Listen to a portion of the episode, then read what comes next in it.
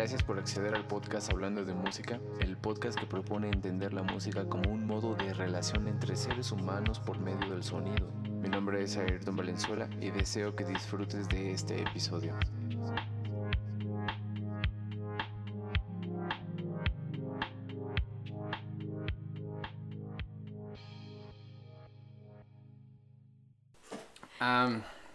bienvenidos sean todos una vez más aquí al podcast Hablando de Música. Y este episodio se ha puesto artesanal. Esa es la palabra correcta. Porque el día de hoy me acompaña una amiga mía que no solo es violista, sino que también es laudera. Está en camino a ser la mejor laudera de México. Aquí queda registrado. de una vez se lo decimos. A Patricia Costa, bienvenida aquí a tu podcast. Muchas gracias. ¿Cómo, cómo estás? ¿Cómo te trata enero? Muy bien. Bastante relax por ahora. ¿Cómo pasaste, por cierto, Año Nuevo y las fiestas? Porque este episodio ya es el primero en grabarse este año. ¡Wow! ¡Qué honor! sí, qué, qué honor. Sí. ¿Pero cómo las pasaste? Bien, en casa, tranquilo, con mi familia y tratando de relajarme para terminar de construir un violín. ¿En serio? ¿Estás haciendo un violín? Sí. Wow, qué chido. Oye, y ahorita, bueno, me gustaría empezar por ahí, por esa parte del ámbito lauderístico, ¿no? ¿Qué, ¿Qué es la laudería? Para los que, las personas que nos ven y que nos escuchan y que no saben, ¿qué es la laudería? Bueno, la laudería es construcción, reparación y restauración de instrumentos de cuerda eh, en general. Eh, yo estoy encaminada a la laudería clásica y pues obviamente me voy a guiar más como para violines, violas, chelos, contrabajo. Entonces, pues sí, digamos que es la fabricación artesanal de un instrumento clásico. Ok, ¿y ya cuánto llevas trabajando en este violín? Bueno, con la pandemia se ha complicado un poco porque, bueno, yo estudio en la escuela de Querétaro y, bueno, pues a raíz de la pandemia me regresé para mi casa aquí en la Ciudad de México. Pero normalmente terminas un violín en semestre y medio, más o menos. Ok. Pero ahorita, pues, no he, me dedicado como las cuatro o cinco horas diarias de la escuela. Y pues le dedico un poco menos y también fue al principio un rollo como encontrar un taller o un lugar donde trabajar porque pues no es como que puedas trabajar en la mesa de tu casa, ¿no? Claro. Necesitas un lugar especial y también ir formando tu herramienta, ¿no? Y ahorita ya llevo más o menos un año. En el taller. Que de hecho, cuéntame un poquito la importancia, justo de esto que mencionas, de tener un lugar de trabajo, como en este caso tener un taller, que me acuerdo que una vez platicando contigo me mencionaste que la escuela ¿Te metí a taller hasta último semestre? No, más bien en último semestre ves ya como barniz, las cosas ya finales para entregar un instrumento. Digamos que ahorita los primeros semestres, el primero es para em, pues como darte un encuentro con la madera, con las herramientas, que tú sepas cómo utilizar tus propias herramientas, ¿no? Eso está padre de la escuela porque te hacen formarte con tus propias cosas. Entonces, pues cuando sales ya estás preparado, ¿no? Básicamente, ya no tienes que armarte con nada más.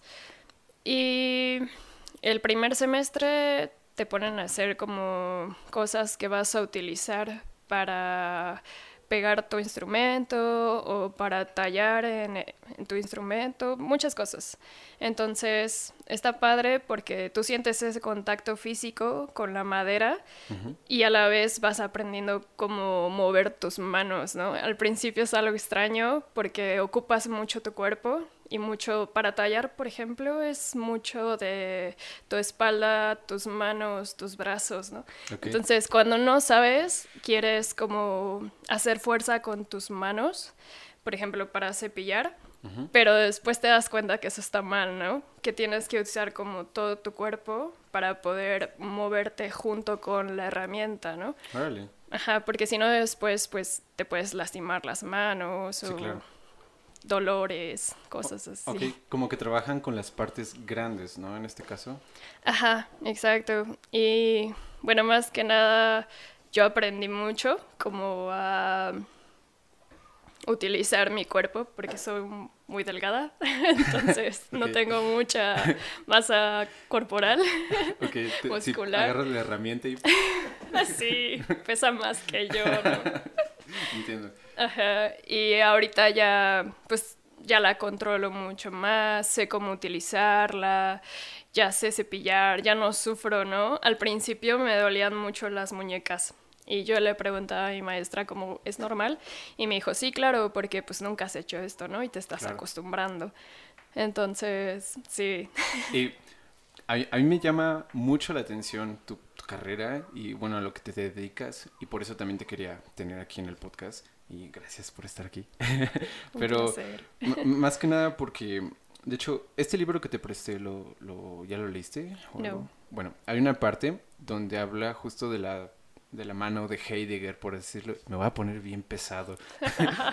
Date. Así, temas bien profundos. No, pero me gusta. O sea, él habla de cómo la mano, a diferencia de los dedos, la mano es el órgano, el órgano del trabajo, por así decirlo, el, el órgano productivo, ¿no? El órgano de hacer. Entonces, cuando uno está, en el caso tuyo, supongo, cuando agarras la herramienta, pues ya sabes como más o menos para qué va a ir esa herramienta. Por ejemplo, lo, hace una distinción con el martillo, de si uno tiene el martillo ahí y lo está viendo, pues no, no pasa nada. Pues si no sabes qué es el martillo, no sabes para qué se va a utilizar. Y cuando lo agarras y haces esto, pues ya sabes para qué es su función. Pero cuando son tantas herramientas y cuando tienes que ir descubriendo para qué sirven, pues lleva mucho tiempo cosa que en este libro lo menciona. ¿Cómo haces tú para tener como esa paciencia contigo misma, esa, no sé cómo decirlo, como esa, esa virtud de, paciencia para un trabajo tan largo? o sea, ¿cómo, ¿cómo lo llevas? Le diste así en el clavo. Huevo. Hay que leer, chavos. no, pues sinceramente, este año ha sido el año que más he trabajado mi paciencia. Ok. Normalmente no soy muy paciente. Creo que se puede notar desde el momento en el que decidí hacer algo más que solo música, ¿no? Sí, claro.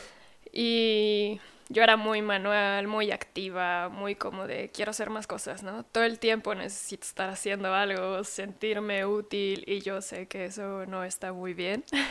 Bueno, depende. sí. Sí, porque te mantienes haciendo muchas cosas, según yo, ¿no? Sí, pues... estás tocando, Ajá. laudería, sí. me dijiste marketing.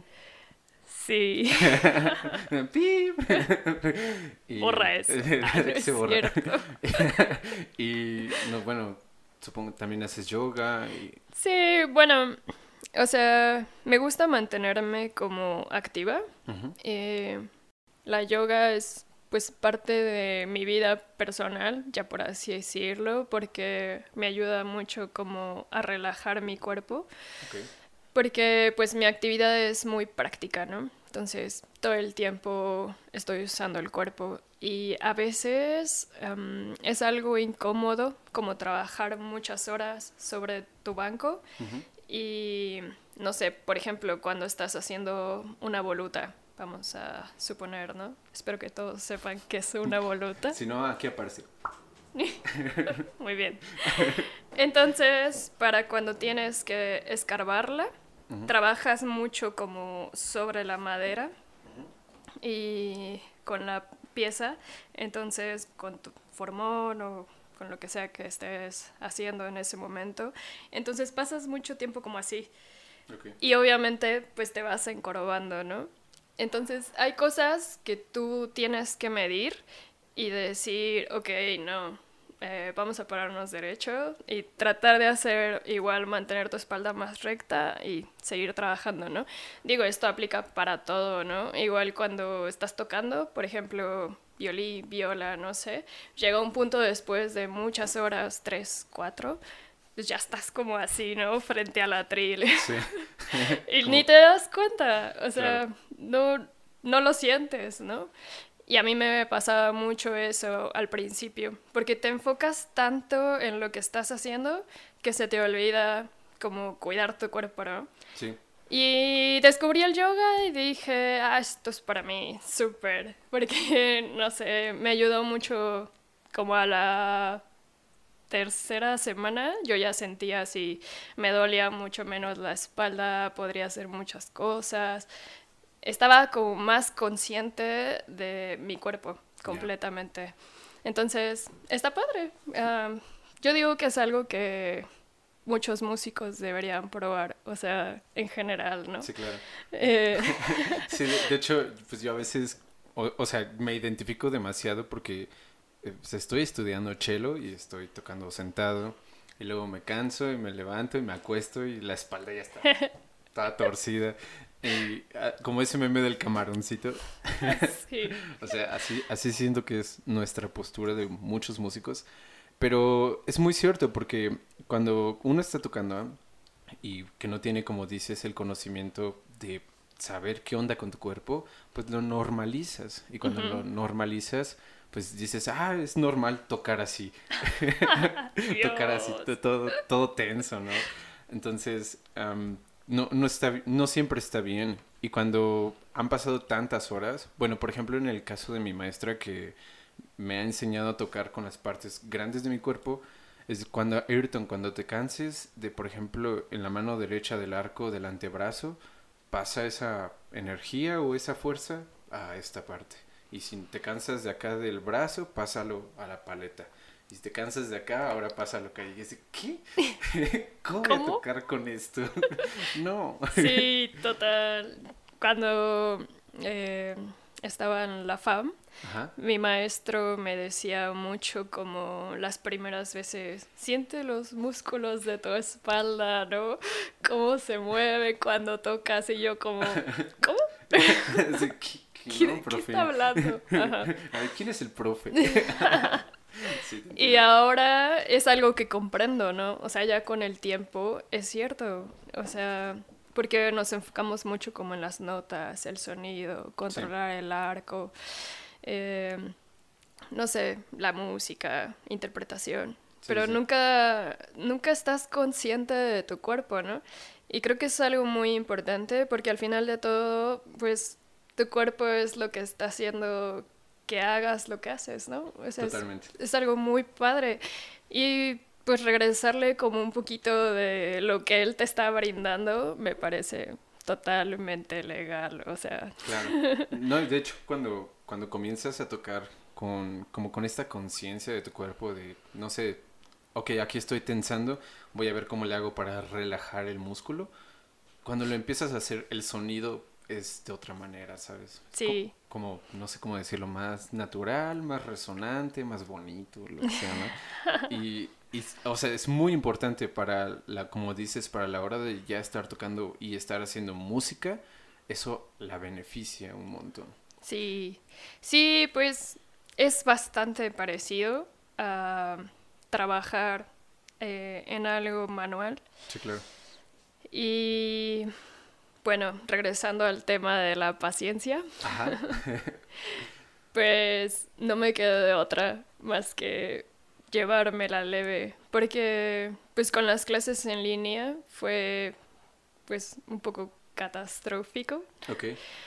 Eh, bueno, sí, para ustedes, por ejemplo, que son músicos y lo saben, fue terrible tomar sus clases así. Ahora imagínate que alguien te está diciendo, agarra este pedazo de madera y tiene que quedar así. Y mira cómo lo hago, pero pues no te puedo tocar, no te puedo decir cómo hacerlo, porque pues no van a salir sus manos a través de la pantalla, ¿no? y la cámara pixeleada, ¿no? sí. Digo, estaría padre, pero todavía no llegamos a eso. sí, claro. Pero, o sea, mm, ¿tú viviste, digamos, en línea esto que me mencionas con el taller o con la escuela? Con todo. Ok. Eh, bueno, la escuela se divide en varias partes, pero la materia principal pues es taller, taller y construcción, ¿no? Que es donde te enseñan a hacer el instrumento. Eh, las teóricas igual no fue tanto problema, al menos para mí. Entonces, pues me la llevé leve con esas. A pesar de que sí, como te empezaron a atiborrar con un buen de actividades, tareas, cosas, entregas, trabajos y así. Eh, pues no fue tan complicado para mí. Pero las prácticas, por suerte, me acerqué a un taller, entonces pues pude construir ahí. Entonces, mm, pues tuve un mentor que me empezó a ayudar y pues fue mi guía. Entonces también él era como mucho de relájate, no te estreses, no pasa nada, o sea, de todos modos vas a terminar, lo importante es que entiendas cómo es el proceso, ¿no? Como conscientemente. Y te digo, parte de como ser consciente de tu cuerpo y de tus actividades, pues sí, me llevó un ratote como entenderlo, pero al final dije, sí, pues la vida es muy corta como para estarme estresando todo el tiempo. Claro. y que sí, sufrí, claro, sufrí para entender que la paciencia es totalmente otro nivel. O sea, te lleva a muchos lados, muchos lados, ¿no? No, completamente de acuerdo.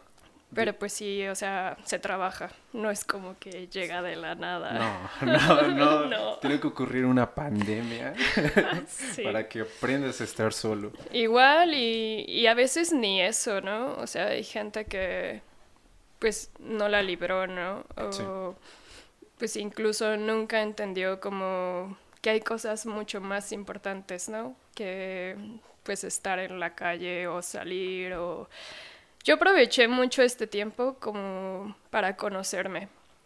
Entonces me di como esa oportunidad. Creo que nunca había tenido como ese tiempo después de tantas actividades. Entonces yo estuve encerrada los primeros tres meses, los que fueron como oficiales. Sí, sí. Y... De, en junio volvemos. Ajá. sí. No pasó. No, pero 2024, sí. sí, seguro. Entonces yo mm, esos meses los dediqué para mí, para mí totalmente, para conocerme y decirme, a ver, Patricia, siéntate, vamos a hablar, ¿no? Ok. Suena muy extraño, pero mm, yo creo que el autoexplorarte es algo muy importante para, no solo para ti, sino como para saber lo que estás... Em, entregando como a otras personas, ¿no? A la tierra, mil cosas. No me voy a poner medio hippie. no, ¿por qué no? No, está Pero sí te entiendo porque, eh, bueno, perdón que interrumpa. No, no, adelante. Pero a mí me pasó algo similar. O sea, yo aquí me quedé prácticamente solo. Mis roomies se fueron casi un año. Y digo, a pesar de que estuvieron viniendo personas a, a visitar y aquí a pasar el rato, pues estaba aquí dos semanas enteras solo, un mes. Y fue, mm, como dices, un, un proceso de autoexploración, de introspección, de realmente observar y analizar y cuestionarte quién eres o qué haces y para qué haces lo que haces y por qué lo que haces está bien o está mal. Por ejemplo, en mi caso, mm, y hubo un momento muy crítico tuvo que ver, no, sé si topas esta serie de Bojack. a veces le hago mucha promoción, pero pero, pero es que hubo Sponsored by. Eh, patrocinen Netflix. no, pero hubo un capítulo que se me quedó muy marcado lo que dice un, un personaje. Y es de, si no, haz de cuenta que, bueno, para no um, alargarme tanto, están buscando este personaje. ¿Lo has visto? Un poco. Ok, bueno, están buscando un productor. el productor no lo encuentran, en su casa hay una ballena asesinada y cuando lo encuentran a este productor le dicen, oye, no te debiste haber ido así como si nada, hay muchas personas que por tu ausencia se pueden ver lastimadas, ¿no?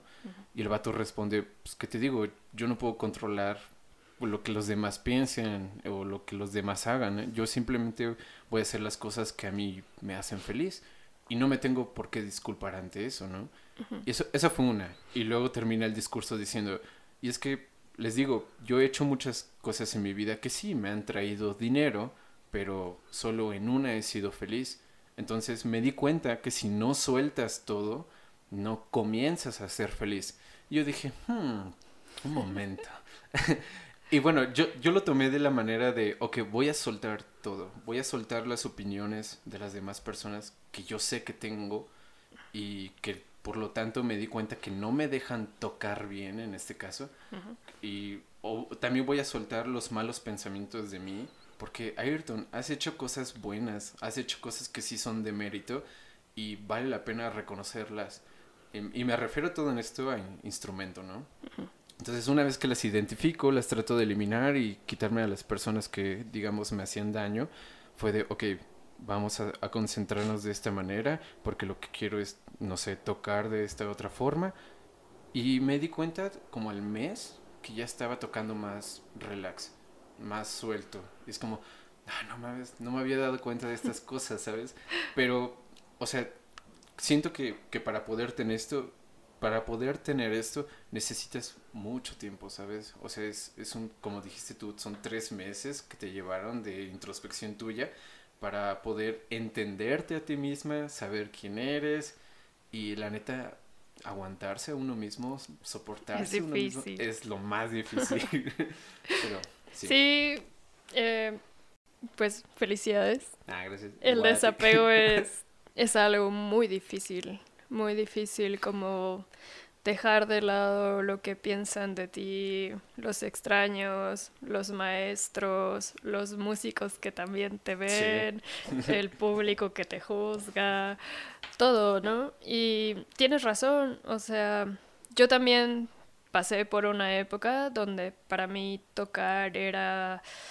Mm, no tengo la palabra exacta, pero sentí que ya no me gustaba hacerlo, ¿no? Okay. Muy dentro de mí sabía que cuando tocaba disfrutaba mucho.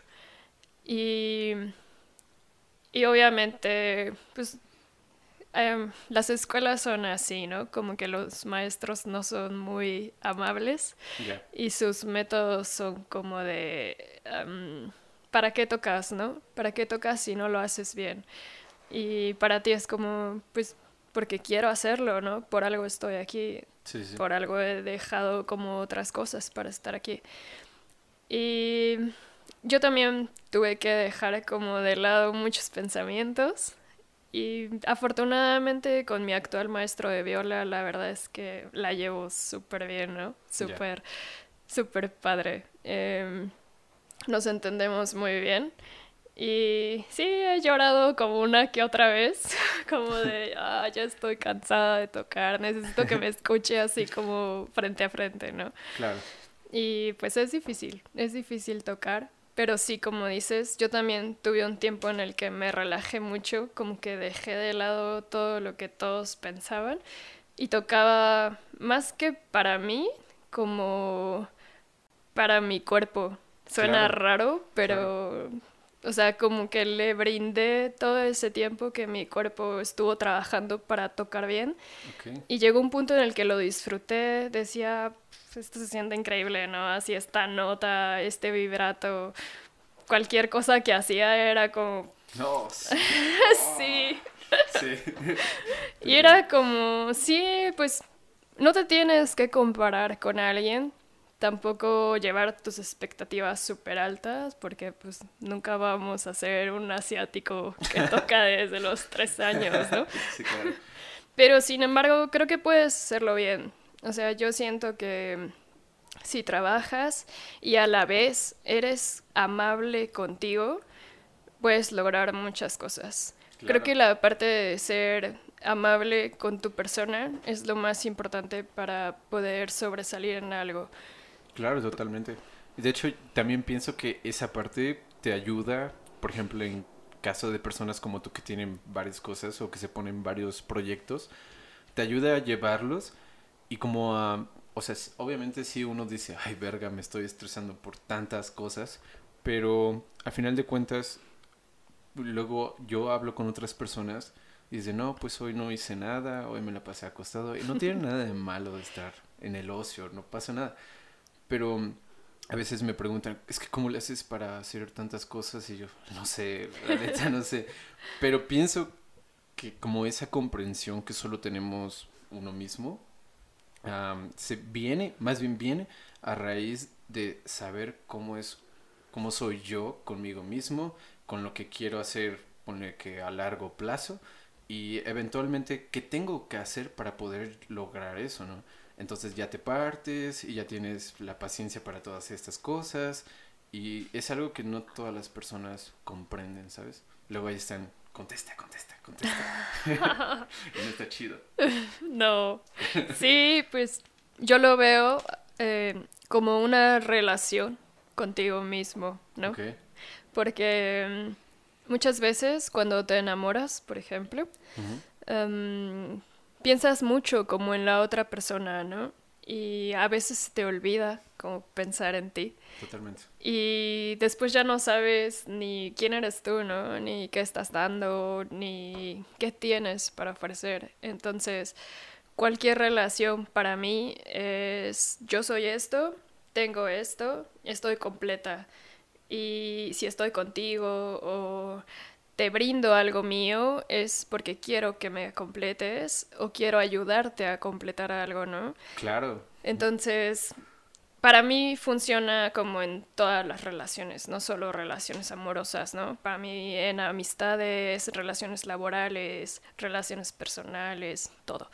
Sí. Y porque, no sé, creo que normalizamos demasiado como Um, una relación amorosa es nuestro único top, ¿no?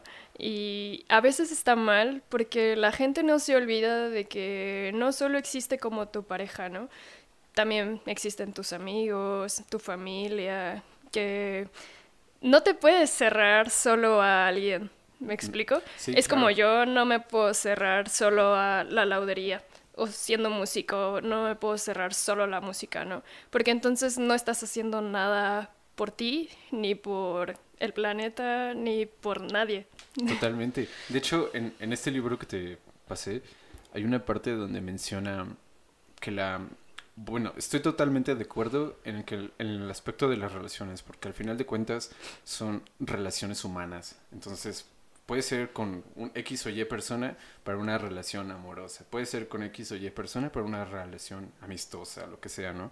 Entonces, habla en una parte que el, el, para poder crear un vínculo se necesita responsabilidad, se necesita compromiso, fidelidad. y no me acuerdo qué otras tres cosas, pero son, son prácticas y así lo menciona, ¿no? Son prácticas, son ejercicios que conllevan mucho tiempo. Y es como, claro, o sea, bueno, hace una dura crítica este filósofo a la, a la actualidad en el que estamos atrapados como los celulares y de más, que tener hoy en día, que me refiero a tener de consumir cosas, él se refiere a que hoy quieres aparentar ser en vez de tener. Es decir, si tú quisieras un cuerpo mamadísimo y para llegar a eso quieres un gimnasio, pero no quieres hacer el ejercicio que te lleva tres años, pues te chingas unos esteroides. Y te operas. sí, te operas. Si quieres una relación amorosa, que porque quieres publicar tus imágenes con tu pareja en Instagram, pues vas y consigues, te metes a Tinder y eh, thank you next. ¿Sabes? Como que es muy instantáneo. En vez de trabajar con las personas, en relacionarse para poder crear un vínculo que conlleva mucho tiempo. Y como dices, no puede ser, bueno, yo pienso que no debería ser una dependencia del otro, sino más bien un, oye, yo soy esto. Complemento. exacto, tú eres lo otro y nos acompañamos y nos ayudamos a crecer.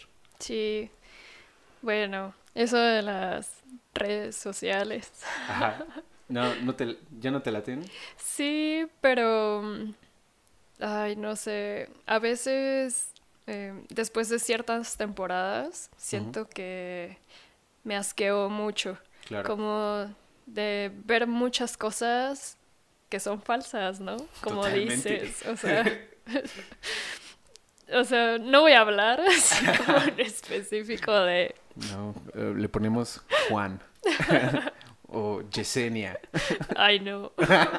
Un nombre bien, ra- bien random, ¿no? Xochitl. Pero, no sé, por ejemplo, em, tienes un amigo Ajá. que te cuenta así como de, la estoy pasando muy mal con mi pareja, tengo un buen de problemas constantes, ¿no? Y a la hora ves una foto así súper romántica con una descripción así de, eres lo mejor que me ha pasado en la vida. y es Bro. como, o sea, hace dos minutos te estabas quejando de él conmigo. Claro. ¿Sabes? por otro año juntos, ¿no? Sí, Reinicio. sí, total. Sí, te entiendo. De hecho, mm, bueno, yo, yo soy partidario. Ahorita ya casi no uso Facebook. O sea, el- el- Yo tampoco. la- lo uso para publicar esto, el, el podcast y ya. Pero lo tengo, tengo mi sesión cerrada en el celular, entonces cuando me meto tengo que iniciar sesiones. de, Ay, qué hueva. y, y lo dejo a un lado. Es un buen tip. Sí, sí ayuda bastante. Y también he quitado las notificaciones, entonces no. Pero, por ejemplo, Instagram, que de repente te, te metes y ves cada foto, cada imagen, es un momento. Esta persona está hablando muy falazmente. Sí. De repente me topo con personas o con publicaciones y bueno, o sea, entiendo a lo que se refieren estas personas con las publicaciones de debo, debo superarme, debo amarme, debo hacer esto y esto y esto y esto. Y está bien, no digo que no. Pero leyendo este libro me quedé pensando, ¿por qué tendrías que publicar eso, sabes? O sea, ¿por qué tendrías que hacerle a la gente saber ese tipo de cosas? Y bueno, tal vez muchas personas lo hacen y no tienen na- nada de malo, pero es como aparentar querer ser feliz, por así decirlo, y no trabajar para ser feliz, ¿sabes? Entonces, de repente te- me topo con imágenes que se contradicen con las actitudes de las personas. Es como, ay, qué hueva. Y ya mejor me salgo, Sí, la neta. ya mejor pues, ni hablamos como de todas las personas que he tenido que borrar de mi círculo. Wow. Porque uno, pues no me aportaban. Dos, era como un ambiente súper tóxico. Que ni siquiera cuando estás ahí lo piensas así, ¿no? Porque dices, ah, son mis amigos, doy Sí. todo por ellos. Y, y sí y no.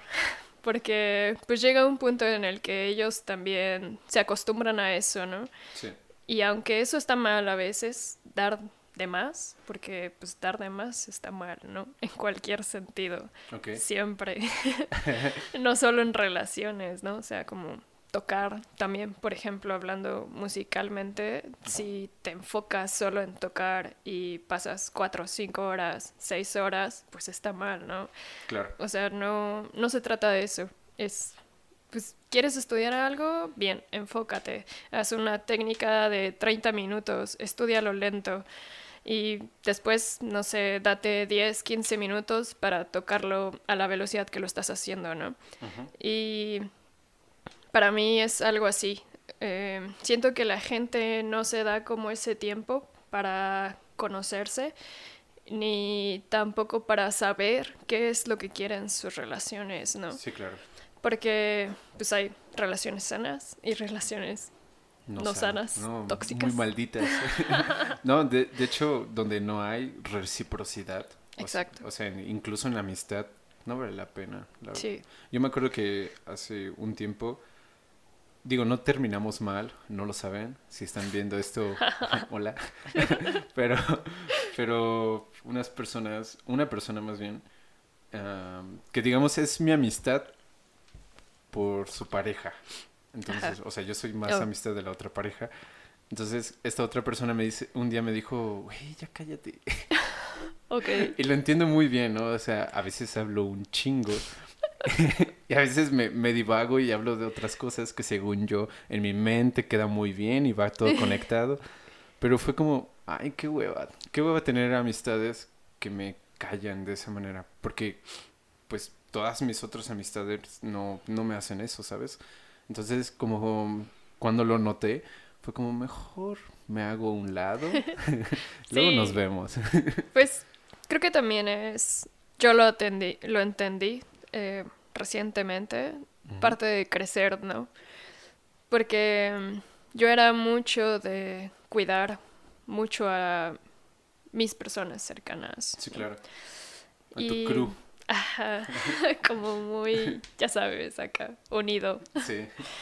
Y generalmente considero que mis relaciones, amistades son sanas, pero creo que también es válido madurar, crecer y Totalmente. decir, esto no es para mí, ¿no? O, esto ya no me acompaña. O aunque sea del mismo medio, pues decir, mm, darte cuenta, ¿no? Decir, es que no me está aportando nada, me está bajando como mis ánimos, absorbo mucho su mala energía, Sí, cosas así, ¿no? sí. Y está bien darse cuenta y eventualmente pasa, o sea, va a pasar, ¿no? De que pues, te alejas y ya. Y pues sí, es parte de crecer, ¿no? Un buen amigo me dijo como, date cuenta, estás creciendo, tienes un buen de cosas que hacer, un buen de actividades. ¿Quién tiene tiempo para tener 100 amigos, no? Y procurar a cada uno de ellos. Y digo, está bien porque, pues, aunque sea de vez en cuando, como tú y yo, no sé, mandarnos un mensajito, ¿no? Así, ¿qué onda? ¿Cómo estás? Cotorrear un ratito, ¿no? Aunque sea una vez por semana o yo qué sé, ¿no? Pero estar presentes, eso está padre, ¿no? Sí, claro. Que es muy diferente a estar como encima y absorbiendo como siempre sus problemas, ¿no? Ay, sí. es horrible, ¿no? Es horrible. Sí. Que, de, de hecho, eso es algo que también menciona Han en este libro. De, o sea, las redes sociales como, sí, cualquiera en la que se pueda enviar un mensaje, hace la, hace la crítica de el ser humano es una persona, un ser más bien, relacionable, tanto de lejanía como de cercanía. Y las redes sociales eliminan esas distancias, ¿sabes? Porque es, te mando un mensaje y como ya te llegó, me tienes que contestar. O sea, como que no hay esa, ah, ese entendimiento que antes existía de, no sé, voy a ir a, voy a, ir a visitar a Pato, ah, voy a tocar, ¿no? Y vo- voy a ver si está, si está, me chingo un café con ella, si no está, pues ni pedo, me voy. Pero ahora es, oye, ¿estás en casa? Em, ¿Estás sí o no? Desactiven el visto. Es un buen tip. y pu- pues a, a lo que voy con esto es de que como que eh, normalizamos el hecho de que comunicarnos y estar siempre en contacto con las personas es como, no sé si, bueno, más bien como decimos que es como lo normal, pero estamos en contacto a través de pantallas, ¿sabes? Y eso no crea comunidad, eso crea conexión entre pantallas. Ya. Sí. Pues em, creo que es un tema bastante amplio, Sí. pero es pues yo siento que cada década vamos ya no sé si decir avanzando o retrocediendo, ¿no? Claro. Porque a veces, pues es muy cómodo, ¿no? Tener el celular y decir como, ah, no tengo nada que hacer. Y posteas, ¿no? Así como de, ¿qué ando ando libre?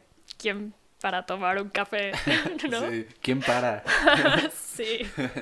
Sí, Y entonces, pues, pues ahí aparece la gente que está disponible, ¿no?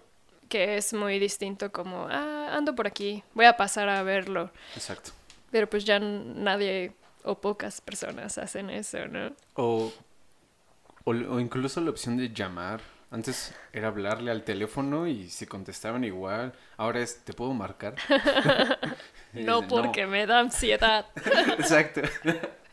Pero sí es un tema bastante amplio y mm, no sé, siento que eh, es que, o sea, eh, y ya para callarme respecto a este tema, Ahora, es que hace otra crítica sobre que el, la, época que vivimos es la época de la elección.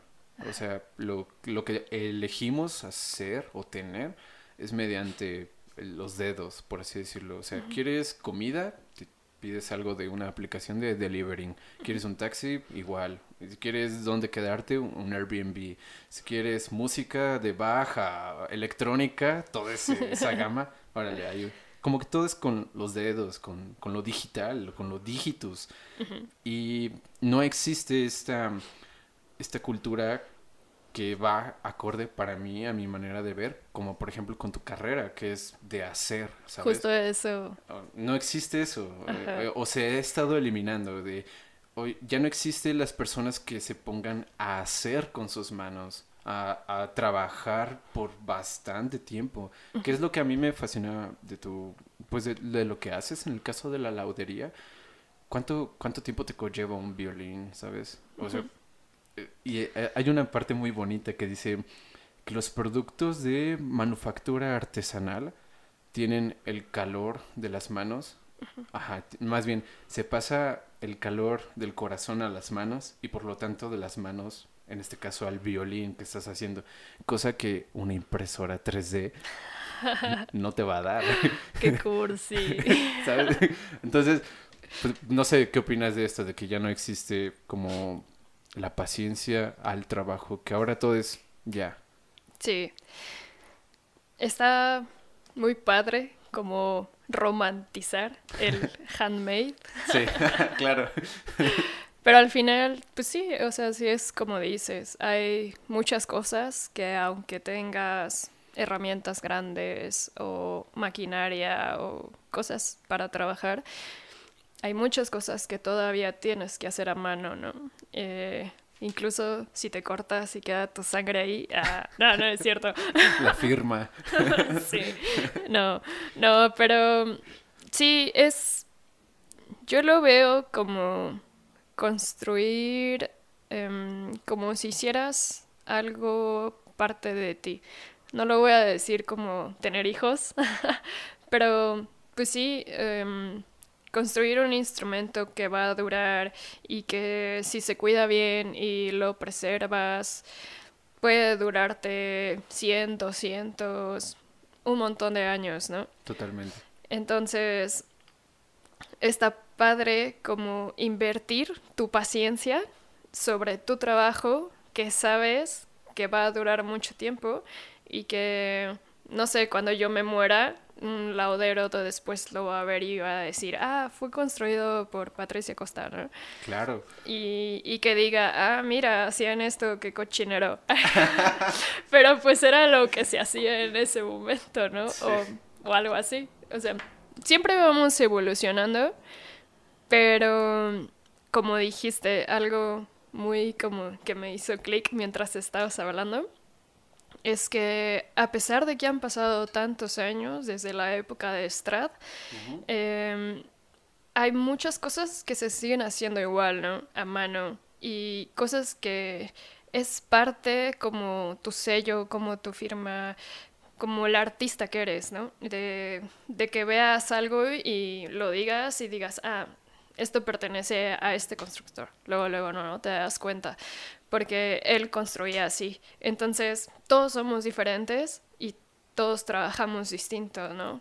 Podemos tener la misma técnica, pero al final el resultado es diferente, ¿no? Igual como en la música, cuando escuchas a alguien tocar y dices, ah, esto es de esta persona, ¿no? Porque él toca así, así, así, hace sus acentos así, marcados. Es lo mismo, ¿no? Cuando ves una pieza hecha a mano y no sé, por ejemplo, en las Fs o en la voluta, um, no sé, mil detalles que puedes ver. Entonces, está padre para mí como la idea de que esa pieza de arte se va a conservar mucho tiempo. Entonces, ahí fue cuando dije, pues sí, vale la pena ser paciente. Si me tardo dos días más, tres días más haciendo no sé lo que estaba haciendo, pues no hay problema, porque no es como, como dices, una máquina o una impresión de 3D, ¿no? Que se hacen como... En masa. Ajá, en serie, ¿no? Un montón de instrumentos. Es algo que es para alguien que le va a servir y que lo va a tener siempre, ¿no? Y que totalmente vale la pena tardarte y tomarte tu tiempo y, ver cada detalle de cada cosa, ¿no? Claro. Eh, por ejemplo, en, las cefes se tallan a mano, ¿no? Entonces, cuando las estás cortando sobre la tapa o lo que sea, es muy desesperante porque son chiquitas. Entonces se trabajan con navaja y tienes que estar como limpiando cuidadosamente cada parte, que no se te vaya chueco. Y obviamente pasa, ¿no? A todos nos pasa, pero siempre tratar de ser súper cuidadoso como en tu trabajo em, te conlleva a ser paciente. Entonces, mm. la paciencia, como te dije al principio, es otro nivel. Así, yo descubrí que era otro nivel, ¿no? Y pues sí, como dices, es algo que te va a durar, no es como un celular, ¿no? Que, no sé, en 5 o 10 años compras otro y ya, ¿no? Y está mejorado.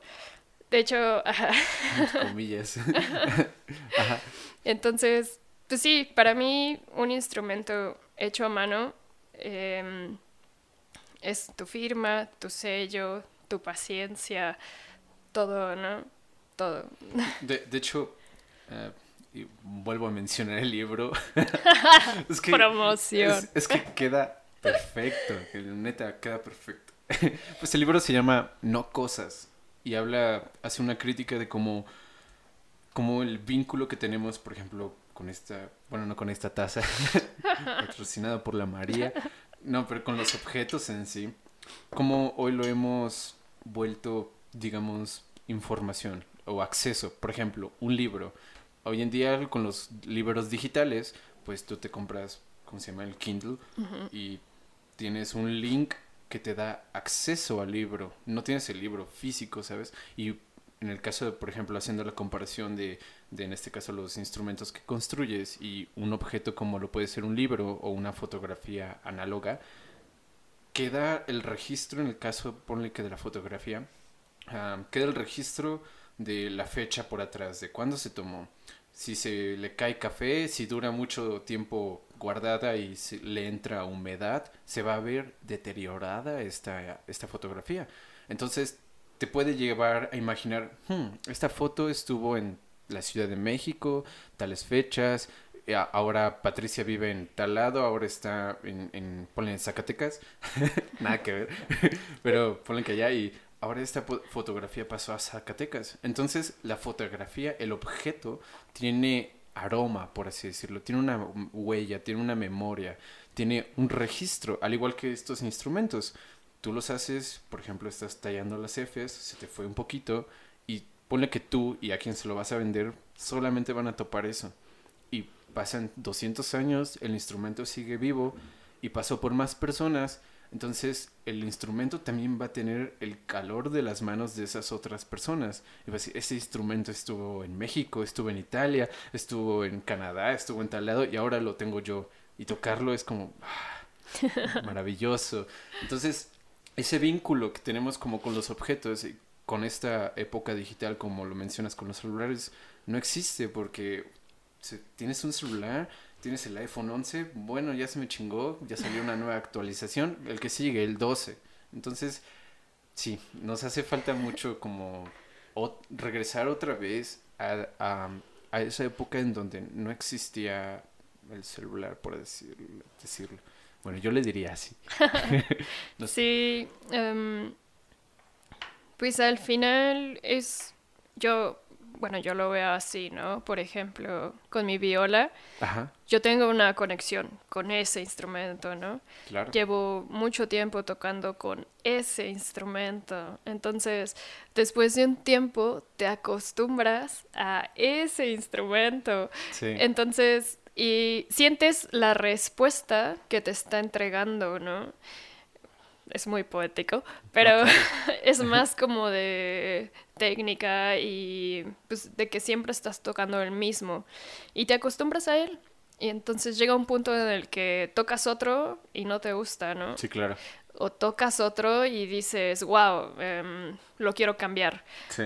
Pero ese instrumento, supongamos que lo cambias, el que tú ya tocaste, pues ya tuvo uso, sus vibraciones ya generaron algo ahí en la madera, porque al final es, es un objeto vivo, la madera es algo vivo, ¿no?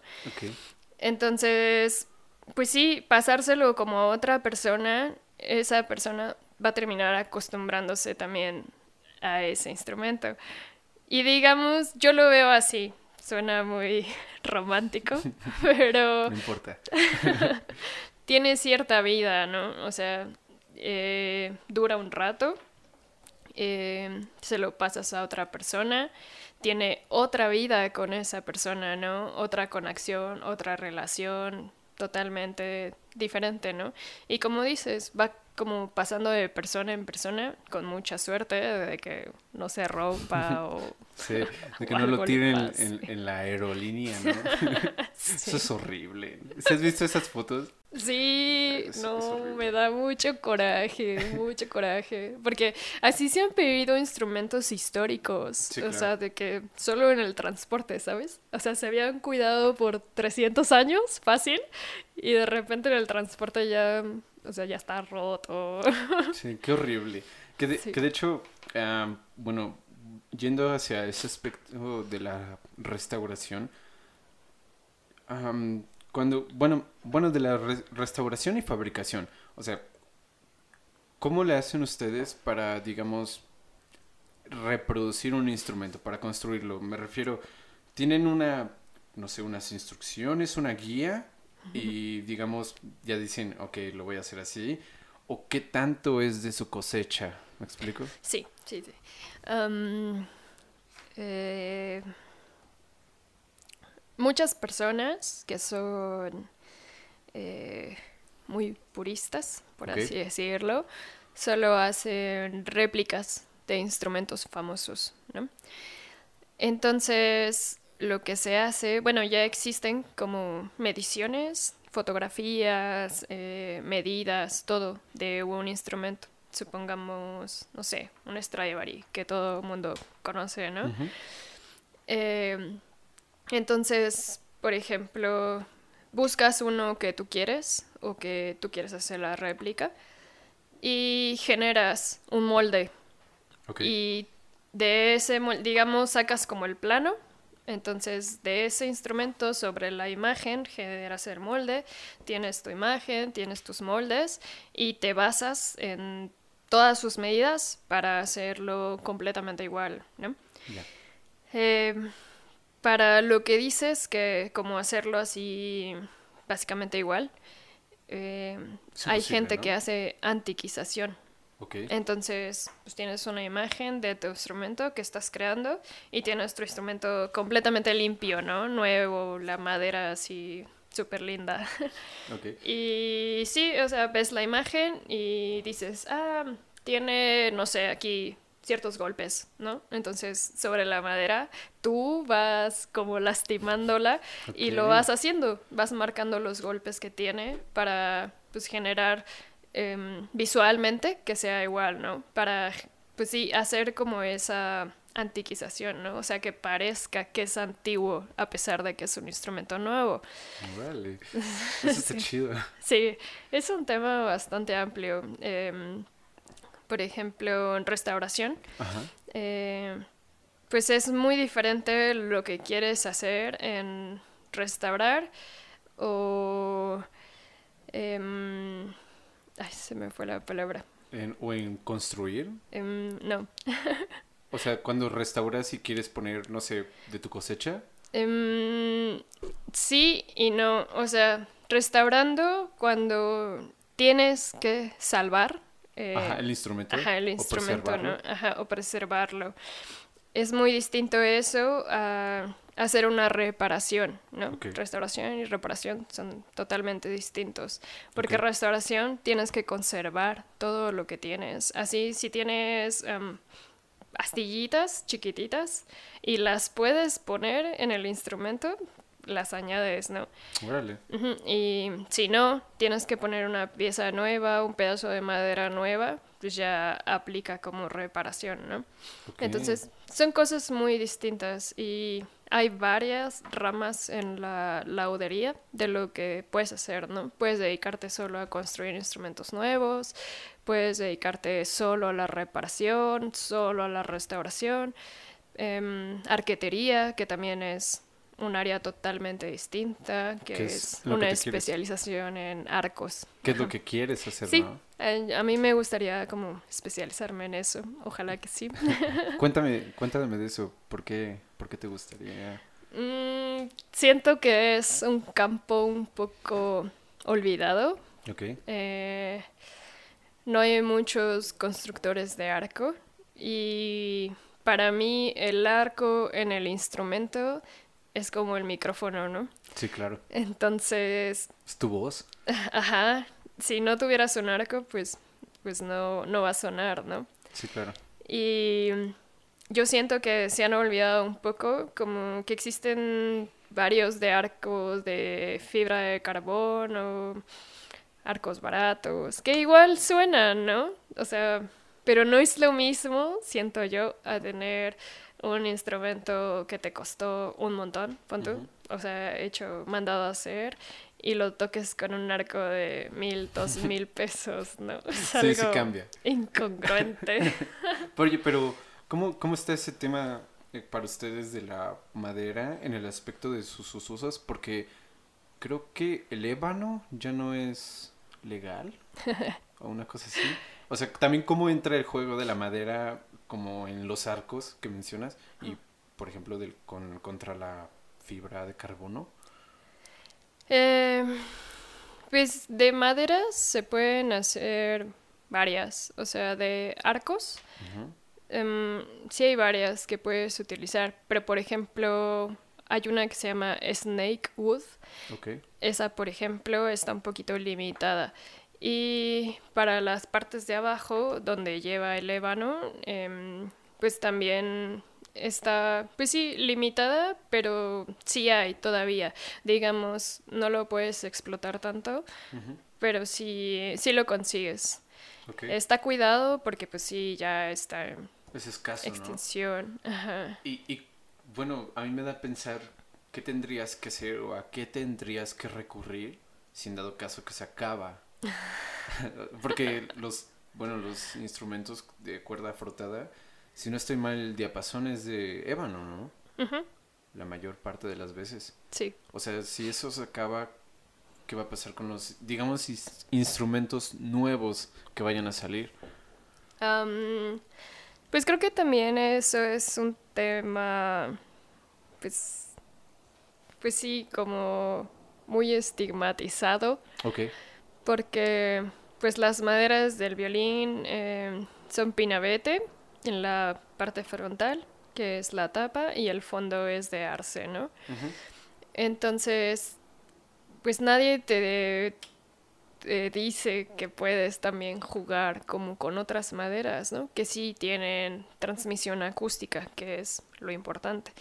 Pero, mm, pues hay un buen de madera para construir, digamos, clásico, ¿no?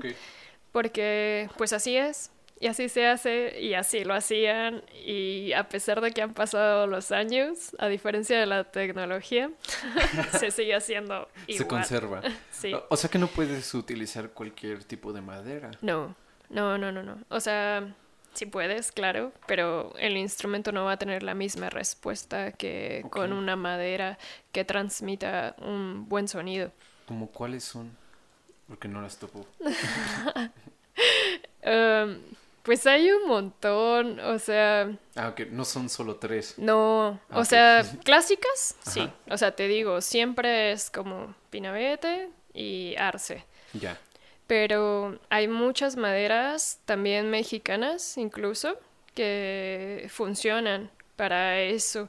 Pero hay como es como un chip que tienen los músicos, que su instrumento, si no está hecho de las maderas clásicas, no sirve. Ajá, o, o, pon tú que no sirva, que, que no se vea bonito, ¿no? O, Ajá, también estaría padre que ustedes como músicos clásicos que se dedican 100% a eso, tuvieran cierta educación, donde les enseñen que pues está bien, ¿no? Jugar como con otras cosas, probar otras maderas, em, no sé, mil cosas. Pero creo que también entre constructores es algo raro. Es, es, es, raro que alguien se aviente a construir un instrumento que no está hecho de una madera que es lo clásico, porque al final te va a costar mucho venderlo. Vas a tardar y no cualquiera va a quererlo, ¿no? Y al final, pues vale lo mismo porque, pues, en precio-relación es sí, sí, sí. parecido. Pues, de hecho, yo tengo una, como un, pensamiento, no sé si es el conflicto. Yo ahorita estoy aprendiendo producción musical y estoy tratando como de... Voy a implementar el uso de controladores MIDI para interpretación en vivo. Entonces, digamos, va a ser con, ponle que si es con el cello, van a ser cello con electrónicos, ¿no? Y me entra la pregunta de, hmm, ¿por qué ¿por qué no aprendemos este tipo de cosas en las escuelas que son, en este caso, podríamos decir conservatorios, por así decirlo? entiendo okay, que puede hacer por la parte de conservar un estilo, conservar lo que tú quieras, ¿no? Y está bien, no tiene nada de malo, pero el hecho de siempre querer sonar acústicos, siempre que querer sonar con tal estética, también te bloquea ciertas partes de las mismas áreas, que al final de cuentas pues es música. sí. Pues yo creo que es muy encaminado a lo que hagas, ¿no? Por ejemplo, si tienes un instrumento clásico, pues es porque te estás dedicando a una orquesta, ¿no? O porque tu camino es, eh, pues, tocar, eh, ser instrumentista de música de muchos años atrás, ¿no? Sí, claro. Ya no hablando del barroco, porque, pues, también son instrumentos especializados, ¿no? Mandados a hacer. Pero fíjate que, bueno, a, mí me entró la mentalidad y justo por la razón que estoy aprendiendo todo esto, es porque, o sea, sí estoy estudiando ah, música clásica, música instrumentista para una orquesta o para ser atrilista o para ser solista, lo que quieran. Pero hay otras ramas que se pueden explorar y que puedes no sé, te puede ir muy bien, puedes sobresalir, puedes hacer más cosas y no tiene nada de malo. Y de hecho, estás incluso aportando un poquito más. Y a lo que voy con esto es que me entró la, la, mentalidad de no tener que esperar a una plaza orquestal, ¿sabes? Porque también las orquestas dejaron de existir. Fue de verga. Estoy estudiando para eso y ya no hay chamba. o, no se jubilan y así, ¿no? Sí, pues su mayor público es gente grande, ¿no? ¿Qué va a pasar cuando, cuando la gente grande pues pase a otra una mejor vida, mejor? una mejor vida. exacto, o sea, como que ese pensamiento me llevó a hacer esas otras cosas y no tanto a pensar en orquesta, música de cámara, solista, sino más bien estar pensando por mi carrera, ¿sabes? Por, por vivir. Entonces, no sé qué opinas tú de la el ambiente orquestal. Híjole. Buen punto, ¿no? Em, no, pues sí te entiendo, como em, ya tu idea o tu gusto por querer hacer otro tipo de cosas con la música, ¿no? Yo creo que hay un montón de cosas que son juzgadas por los músicos, ¿no? Como, no sé, ves un violinista tocando algo muy, muy chido, ¿no? Como Stravinsky, Shostakovich, yo qué sé, mil cosas. Y ves a uno haciendo un cover de alguien, no sé, de género reggaetón o mm, whatever. y es juzgado, ¿no? Porque, porque como con un instrumento tan precioso y, ajá, ¿sabes? ¿Sabes a lo que voy? Es como, pues al final está haciendo algo bien, al final es algo que a la gente le gusta, que vende, que pues no solo puedes enfocarte como a vivir del arte, ¿no? Totalmente. Pues no, o sea, también como, ¿no? Aparte, sí. Artista y... y... en México, ¿no? sí, o sea. aparte, el, el, al final de cuentas, ¿aún tienes cafecito? Sí. ¿Quieres más o algo? Ah, está bien. Sí. aparte, el, al final de cuentas, para mí, a mi manera de ver, son, son, es que a veces siento que estamos locos los que, los que estudiamos tantos años un instrumento, porque ya si te lo pones a pensar, es, es un güey, una morra ahí, en, en su violín, en su viola, en su cello. Un loco, escuchando la misma nota. La misma nota y frotando así un... sí. Mm, creo que ahí está. Pero... ¿Y ese mono. sí, ese, mm, Franco. Eh, pero a lo que voy es que son instrumentos para manipular el sonido. O sea, son herramientas que te ayudan a evocar con el sonido, no sé, un diálogo o lo que sea, ¿no?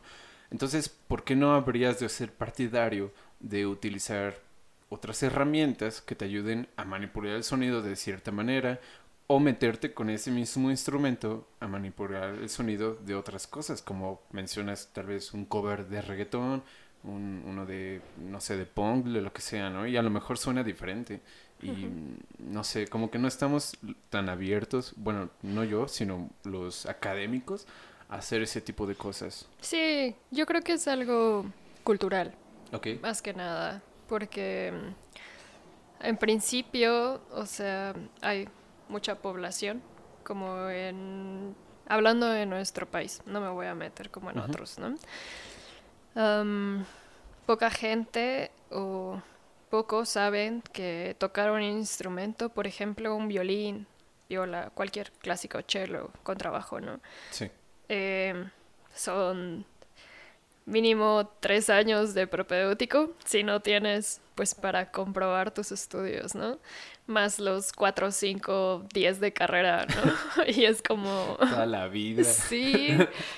Y entonces, pues para ellos es como, ah, eso es pues un gusto rico, ¿no? O sea, de alguien que tiene dinero. Entonces, para mí, em, ese chip está mal, ¿no? Sí. Em, claro, o sea, si el gobierno o el país como se propusiera a mejorar la calidad de, de un ser humano, sí. sí, claro. la sensibilidad, trabajar para eso, ¿no? Sería pues, totalmente distinto, ¿no? Primer mundo. sí. No, te entiendo. Y aparte, pues los músicos son muy de, ah, ¿cómo voy a tocar eso, no? Incluso en los huesos, ¿no? Es como, por ejemplo, acaba de pasar Navidad. Yo escuché infinidades así de que, ay, no quiero ir a tocar villancicos. ¿Por qué no? Es varo. sí, ¿no? O sea, como que solo quieren hacer o están muy cerrados como a solo producir música antigua que ya casi nadie escucha y que no es porque la gente no le guste, simplemente no la entiende. Totalmente. Y si no entiendes algo, pues cómo te va a gustar, ¿no? O sea, sí. aparte ese tipo de música, bueno, quieras o no, no es nuestra. O sea, hablando ya culturalmente de... Sí, tenemos compositores mexicanos y compositoras y tenemos mucha música mexa, pero realmente no nos pertenece esa música. Y cuando llegó aquí fue, fue vista, como dices, por parte, o más bien fue vista como si fuera parte de la burguesía solamente y, no, y no del pueblo. Ya después el pueblo dijo, ah, yo me quiero identificar con mi música, y sale el mariachi, sale el regional, los jarochos, etcétera. Pero nosotros no nos dedicamos a eso. sí. Siento que también por parte de la cultura de los músicos vive o se tiene como este aspecto de como del artista, pero del artista de oh, yo soy el soy el violinista de galante. Sí, exacto. No del artista de hacer, no, sino e-, ese artista creído y Pues no, eso, eso al final de cuentas arruina la música si es que llegas a tocar, ¿no? Los villancicos, bueno, a mí no me gustan, pero pues es chamba, ¿sabes? Hay, que vivir. pero, mm, espera, te quería preguntar. Ah, sí, te quería preguntar de la viola. Ahorita sigues tocando entonces viola.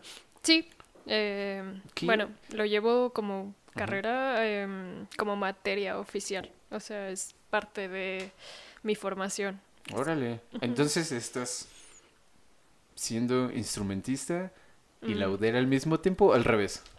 o Eh, Patty siendo las dos. yo siendo yo. ah. sí. No, em, es como complementaria, pero obligatoria, porque Mm. los lauderos necesitan saber los registros que tienen los instrumentos, ¿no? Entonces, no puedes como solo hacer un instrumento, por ejemplo, hago un cello, pero no sé tocarlo, ¿no? O sea, te lo doy y te digo, pues ya, pruébalo, ¿no? Ay, dale. Pues no, o sea, de hecho, por eso es como licenciatura. De hecho, es de las únicas escuelas en América Latina que te dan el título de licenciado en laudería. Ok. Y de hecho existen muy pocas que te dan así como el degree. Entonces, En México es la única. en México sí. ¿Y en Latinoamérica? Bueno, hay una en Veracruz, ah, pero claro. se dedican más como a instrumentos, em, jaranas, pues cosas más regionales. Sí, sí.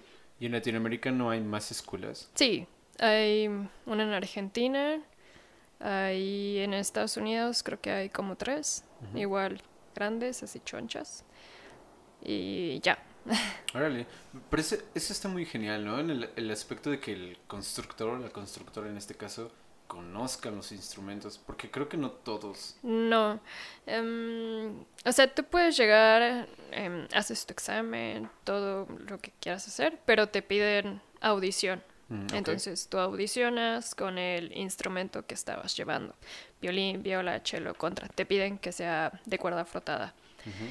Entonces, esto varía mucho a conforme tu nivel. No es como un requisito obligatorio que tengas cierto nivel, como avanzado o intermedio. ¿no? Puedes llegar con básico y con que lo sepas tocar, ya está. ¿no? Ok. Em, pero, o sea, si llegas con un nivel intermedio, avanzado, que más o menos fue lo que me pasó a mí, eh, de todos modos, pues en la escuela tus maestros están calificados para poder darte clase de cualquier nivel, ¿no? O sea, desde básico hasta súper experto, ¿no? Ya. Y pues me pasó que llegué con mi nivel de más o menos intermedio ahí tocando bien. Y mi maestro, pues, le agradó como mucho eso, ¿no? Como está súper bien. Él es violista de la Filarmónica de Querétaro, Ok. pero él da clase de violín y de viola. Que de hecho soy la única violista. Todos son de violín. Wow. Sí, es que las violas son, son escasas. Raras. Raras. son buleadas también. También. Pero, bueno, para la gente que no, que no conozca, ¿qué vendría siendo una viola? Porque yo, yo siempre digo es, es como un violín, Pero más grande. pero más grande. pero tiene registro medio, no sé cómo decirlo. Pues sí, es pues un instrumento un poco más grande que el violín.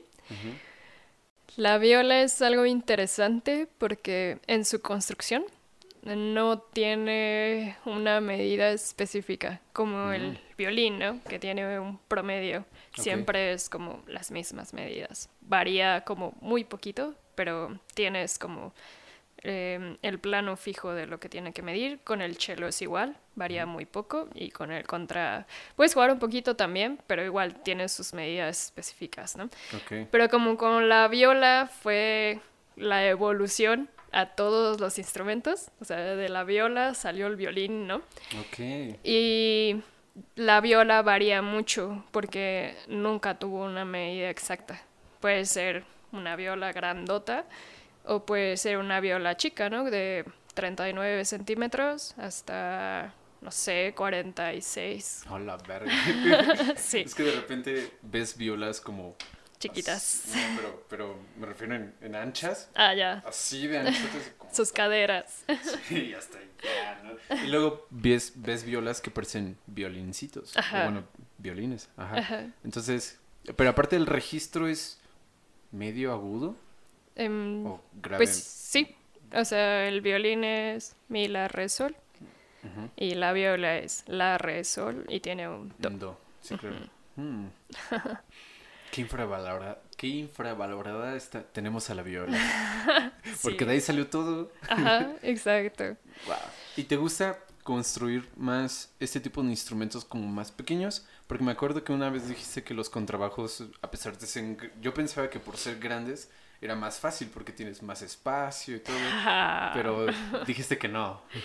Es, es bien difícil. pues depende. Mm, más que nada, para un contrabajo necesitas una mesa muy amplia, ¿no? Ya, Y mucho espacio. Y pues un rato, porque pues te lleva un rato, ¿no? ya. Muchos dicen que es como hacer carpintería, porque es muy grande y Sí, claro. parece un mueble. Pero- poner las flores. ahí.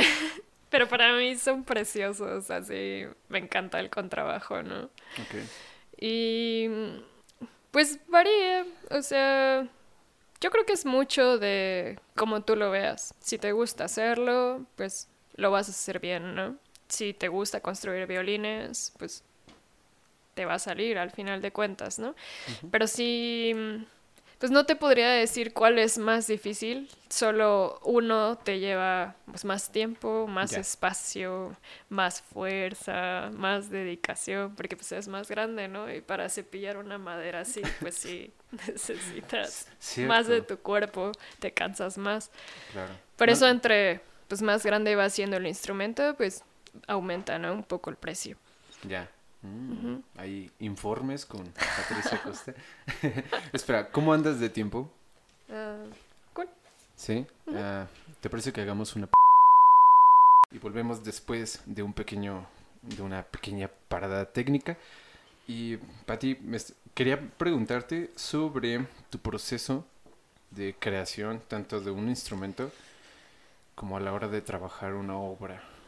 ¿Cómo, cómo es tu proceso de creación? Trabajar una obra. ¿En viola? ah, ok. ¿O tienes otras obras No. con casco y todo? Mm, creo que te refieres un poco a cómo manejo ambas cosas. O. Ajá, también me gustaría que me platicaras sobre ese balance que das entre la laudería y la instrumentación. Ya. Eh, bueno, al principio fue un poco difícil. Porque, pues, hacer laudería sí te abarca un gran tiempo, ¿no? Incluso hay personas que todavía me preguntan como, oye, ¿sigues tocando? Claro. Porque, pues sí, o sea, eventualmente te decides dedicar solo a algo, ¿no? Pero yo no quería que fuera como así. Como me preguntaste antes, en- pues en la escuela es como una materia obligatoria, ¿no? Entonces, básicamente no puedo darme el lujo como dejar de tocar. Sí. Y pues encontré como el balance para llegar después de un día largo de taller, no sé, a mi casa llegando a las 8 o 9 y proponerme que aunque estuviera súper cansada, tocar aunque sea una hora, ¿no? Pero esa hora enfocarla no como a tocar y divirtiéndome, sino como tocar con técnica, ¿no? Trabajar en ello. Ok. Y me funcionó hasta hace como, no sé, seis meses, digamos. Después de eso fui implementando como mi tiempo para la viola y dije, pues creo que es el momento en el que ya puedo dedicarle un poco más y un poco menos, ¿no? Hacer un balance. Ok. Porque pues al final de todo, pues sigo siendo músico, ¿no? Hace poquito tocamos juntos, tú Sí. y yo. Estuvo genial. Con Enrique ahí para cuando vuelva a venir. Saludos. Súper divertido acá con el rock. Sí, con los, ¿Cómo se llamaban? Blues Rock. Ajá, Sí, saludos. saludes. saludos. Y, y pues ahí dije, ah, puedo seguir teniendo huesos, ¿no? y que de hecho, pues he seguido teniéndolos, ¿no? A pesar de la pandemia, pues he podido tocar, ¿no? Y construir también. Entonces, pues eventualmente encuentras como darte el tiempo para algo, ¿no? Un laudero eh, que yo considero eh, bastante bueno me dijo, no dejes de tocar porque entre más toques, más entiendes cómo funciona un instrumento y puedes em, lograr un mejor sonido, ¿no? O sea, no para mí, sino para el músico, para lo que el músico busca, ¿no? Si tú me dices, ah, quiero un, un, un cello que suene así, así, así, así, y me gusta me gusta más que suene más grave, me gusta que se enfoque más a los agudos, o yo soy más solista, o soy más músico de conciertos, pues yo ya voy a saber qué es lo que tú buscas, ¿no? Y es un complemento saber tocar porque tú ya sabes qué es a lo que se refiere con lo que me estás diciendo, ¿no? Claro, puedes construir y hacerlo muy bien, y entregar un buen trabajo, ¿no? Yo no digo que no, pero pues si ya toco y lo disfruto y me gusta, pues no tengo por qué dejar de hacerlo, ¿no? Claro, es que siento que eso es clave para cualquier persona que se dedique, digamos, a la escuela, porque como, bueno, como mencionas, tú tienes esta clase que prácticamente es complementaria, obligatoria, pero muchas veces nos quedamos como con la idea de es que tengo que tocar para una calificación, para entregar una calificación y se me olvida que por lo escolarizado mm, se me olvida que lo estoy haciendo o que lo elegí por hacer por gusto y se nos olvida esa parte y terminas estresándote, terminas lastimándote, eh, sufriendo y no está chido. la idea es al revés, bueno, para mí, ¿no? Debes de pensar lo que estás haciendo es por ti, para ti y para nadie más. y, por lo tanto debes de hacerlo, en este caso, bueno, no a todas las personas se les da la oportunidad de estudiar música. Entonces, los que en teoría lo elegimos, se supone que debería ser por gusto y, no por estar diciendo, ay, necesito 7.5 para pasar, necesito sacar la sonata para poder pasar. Entonces, creo que encontrar este balance es muy importante. Y aparte, bueno, yo he estado tratando de ocuparme aquí en casa con varias cosas. Últimamente he leído bastante. Ah, tengo la producción musical, tengo el podcast, tengo el, estar estudiando cello. Entonces, cuando me aburro, bueno, cuando me canso, por así decirlo, de cello, digo que lo dejo y me siento en la lap y estoy Eso es otra cosa. Exacto. Que a la vez también te ayuda, ¿no? Como para distraerte y no soltar como toda tu tensión en solo una cosa, ¿no? Exacto. Aparte, también creo, bueno, hay otro libro de este mismo autor que te pasé que se llama El aroma del tiempo. Y en algún momento habla del tiempo de ocio. O sea, dice, es que antes, porque creo que es Aristóteles el que lo mencionaba, que él veía la vida como, más bien, la verdad era contemplar la vida. Y por lo tanto, contemplar la vida era contemplar la verdad. Entonces, para él, una muy buena vida era la vida de tranquilidad. Y él hacía la distinción, tranquilidad versus una vida sin tranquilidad. O en otras palabras, ocio y una vida sin ocio. Y después vino otra, otra persona que dijo, no, el trabajo es lo que nos va a salvar. Entonces el trabajo pasó a ser nuestra forma de vivir, nuestra forma prioridad. de... Nuestra prioridad. Exacto. Entonces, de un tiempo para acá, como 200 años para acá, estamos siempre trabajo, trabajo, trabajo, trabajo. Eliminamos la vida de ocio y prácticamente el ocio se convirtió en un descanso del trabajo para volver al trabajo.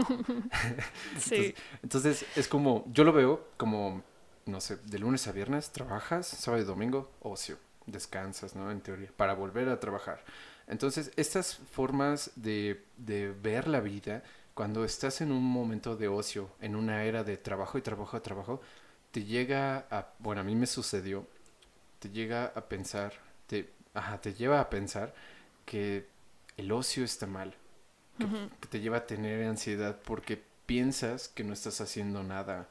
Y creo que no está mal descansar, pero sí encontrar un equilibrio entre todas tus actividades. Y si no quieres hacer ninguna de ellas en ese momento o ese martes, pues no está mal descansar, ¿sabes? No hacer nada. Sí. Sí. Yo tengo... O reflexionar, más Ajá. Yo tengo un gran maestro Ajá. Que para mí yo lo considero muy sabio, ¿no? Y una vez me dijo, el tiempo de ocio es donde nace la creación, realmente, no es cuando estás trabajando. Ok. Y obviamente después lo reflexioné y dije, sí, claro, o sea, mientras trabajas estás enfocado en trabajar, ¿no?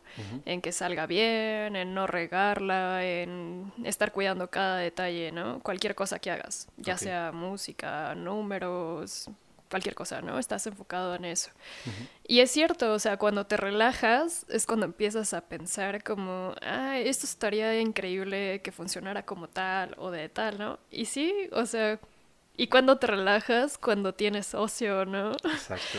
Porque si te relajas para volver a trabajar, pues realmente no es descanso, ¿no? Es como una pausa.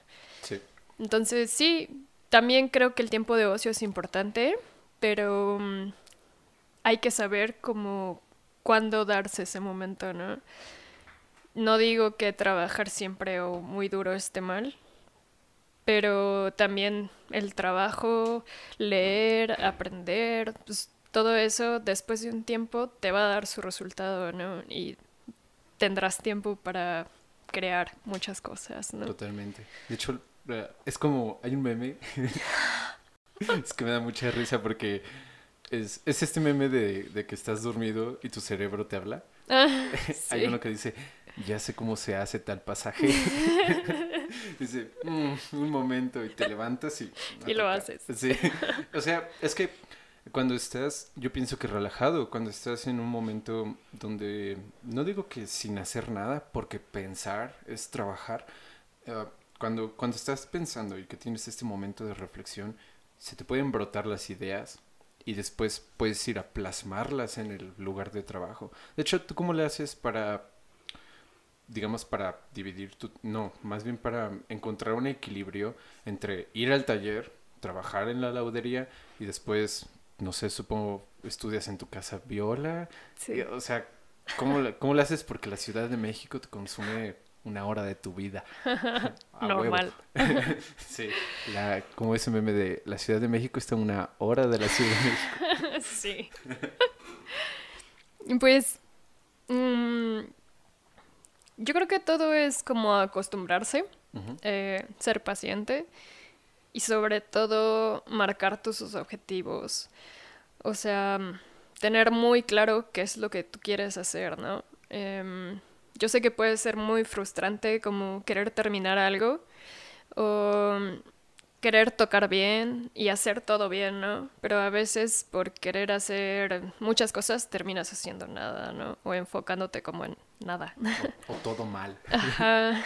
Entonces, creo que pues no hay secreto, solo relajarte y ser muy paciente y organizar, organizar tu día. En general, eso es lo que mucho hago, ¿no? Como eh, me levanto temprano, hago mi ejercicio, después de mi ejercicio eh, me voy a trabajar, después hago un taller, después regreso a mi casa, toco un poco de viola, le doy atención a mis perros y, ya, ¿no? O sea, mi día muere. Yo pues, no tengo como mucho lujo de poder ver tele o series. De vez en cuando sí, así como que escroleo un poco el Instagram, pero... Sí, claro pues fuera de eso, no hay secreto más que organizarte, ¿no? Y tener como súper claros tus objetivos, porque al final puedes decir, o sea, yo pude decir como de, ya, no quiero tocar o quiero bajarle mi nivel, ¿no? O, estoy viendo donde estoy, tocando lo que estoy tocando, ¿no? Pero me gustaría llegar a más y pues creo que lo estoy haciendo bien, o sea, lento pero en marcha, y ambas cosas, ¿no? Entonces, cuando empiezas a ver como resultados, es cuando dices, ah, lo estoy haciendo bien, ¿no? No hay por qué cambiar, modificar nada. Entonces. A huevo, eso está chido. Me, me gusta, me gusta. Eh, pues yo creo que ya para terminar, bueno, y te quería hacer esta pregunta. ¿Tú cómo te ves de aquí a cinco años? O sea, ¿tú tienes metas a largo plazo? es Un que, montón. es que pregunta esto y dime qué opinas. leyendo varios libros llegué a la conclusión, quién sabe si esta frase es mía, patentada, pero llegué a la conclusión de que solo las personas que se pueden entregar al plan de largo plazo pueden disfrutar el proceso. Y yo pienso que tú eres una persona que sabe de largo plazo. Mm, sí, o sea, en mi cabeza he formulado como varios eh, escenarios, ¿no? Ok. Em, claro, uno de ellos es este pues cuando termine, eh, tratar de hacer arquetería, ¿no? Que es aprender otra cosa, pero ya construyendo mucho, ¿no? Sí, tengo varios. Me gusta mucho la ciencia también, entonces dentro de eso, otro es como abrirme ese campo hacia la investigación más interna de los instrumentos. Wow. Ajá, como ya pues más acústico, ¿no? Y sonoro y pues otro rollo, ¿no? Más como... Más físico. Ingeniero físico, ajá, exacto. Y pues, no sé, estoy como abierta a las mil posibilidades porque la bodería es algo muy amplio, de verdad es algo muy amplio que es poco conocido, no solo como en el medio artístico musical, sino también en el mundo, ¿no? Sí, claro. Y me gustaría que em, la gente supiera más del tema, ¿no? Tal vez no, no super saber un montón, pero como algo así por cultura general, ¿no? Saber que existe alguien que hace instrumentos, que arregla instrumentos, em, pues que estamos ahí, ¿no? y, y me gustaría eso, como llevarlo, pues, a más gente, ¿no? Ok, eso está chido. Oye, ya sé que dije que íbamos a terminar, pero espera. mencionaste dos cosas que, me llaman la atención. De, bueno, ahorita de enfocarte a ciertas áreas de la laudería que tienen que ver más con, la física, por así decirlo, con la ciencia. Y también mencionaste hace rato de que la madera habla. O sea, ¿cómo, es eso? ¿Me podrías platicar? sí. Mm, pues digamos que cada pieza de madera, según su anatomía, eh, tiene cierta frecuencia, ¿no? Entonces, todas son distintas, como en vibraciones. Algunas son más altas, algunas son más bajas, ¿no? Entre más altas, más agudas, más bajas, más graves, ¿no? Y pues así funcionan, son diferentes. Cuando fusionas como cierta madera que tiene una cierta frecuencia, Em, unida a la parte de atrás, que igual mides la frecuencia, se puede saber como un aproximado de cómo es que va a sonar, porque pues, ya se han hecho como muchos estudios de violines y ya están registrados, ¿no? Entonces, hay muchos libros que te explican muchas cosas, ¿no? De cómo funcionan. Pero básicamente es eso, cada madera tiene cierta transmisión o cierta frecuencia. Y la resonancia, que es, la madera es un amplificador de sonido. Entonces, según tu madera, es el sonido que vas a recibir. Claro, obviamente viéndose afectado por las cuerdas, eh, por tu técnica, por el músico, son muchas cosas las que interfieren, ¿no? Pero realmente, ajá, lo que suena es la madera. Ok, órale, no lo había visto de esa manera.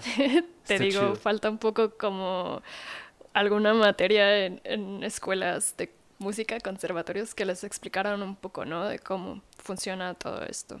Sí, sí hace falta demasiado, muchos temas que vendrían a favor no, no conjuntos corales. no, no es cierto, no lo quiten. Pero, mm, pues no sé, yo creo que con esto terminamos. ¿Quieres decir algo más? ¿Algo más que quieras des- mencionar? Em, no, Ahí pues está. está bien. cualquier cosa. cualquier duda. Ah, ¿Quieres dejar tus redes o algo? Este, sí, claro. Sí. Este, estoy en Instagram como arroba soulgreen Sí, aquí- ahí va a, pas- ahí va a salir. y en Facebook casi no lo uso, pero Patricia Acosta. ok, ahí para que te compren arcos. En un Y- futuro todavía me falta. Ahórrenle de una vez. Pero, mm, pues, con esto terminamos. Muchas gracias por venir, Pati. No, de que... Por fin. No, lo siento. No, no, pero por fin tengo este episodio. Ya. Ahorita Sí. se borran. ¿no? No, y pues si llegan a salir como algunas otras dudas de, no sé, músicos, personas que quieran saber como ciertas cosas de la laudería, ve- pues bienvenidas, ¿no? O sea, mientras tú me las puedas preguntar y tratar de contestarlas en la mejor forma. Sí, si no, luego vienes aquí y abrimos esa sección que te digo de lo que callamos los músicos. y si no, Estaría bien. Sí, estaría muy chido. Pero mm, si no, cualquier cosa, pues lo pueden dejar ahí en los comentarios. Y ya saben, las personas que estén escuchando y viendo esto, ah, muchas gracias. Gracias por su tiempo. Gracias, Pati, por tu tiempo. Y denle like, denle dislike, denle suscribirse, denle, denle mucho amor a este video. Oh, y nos vemos. Bye. gracias.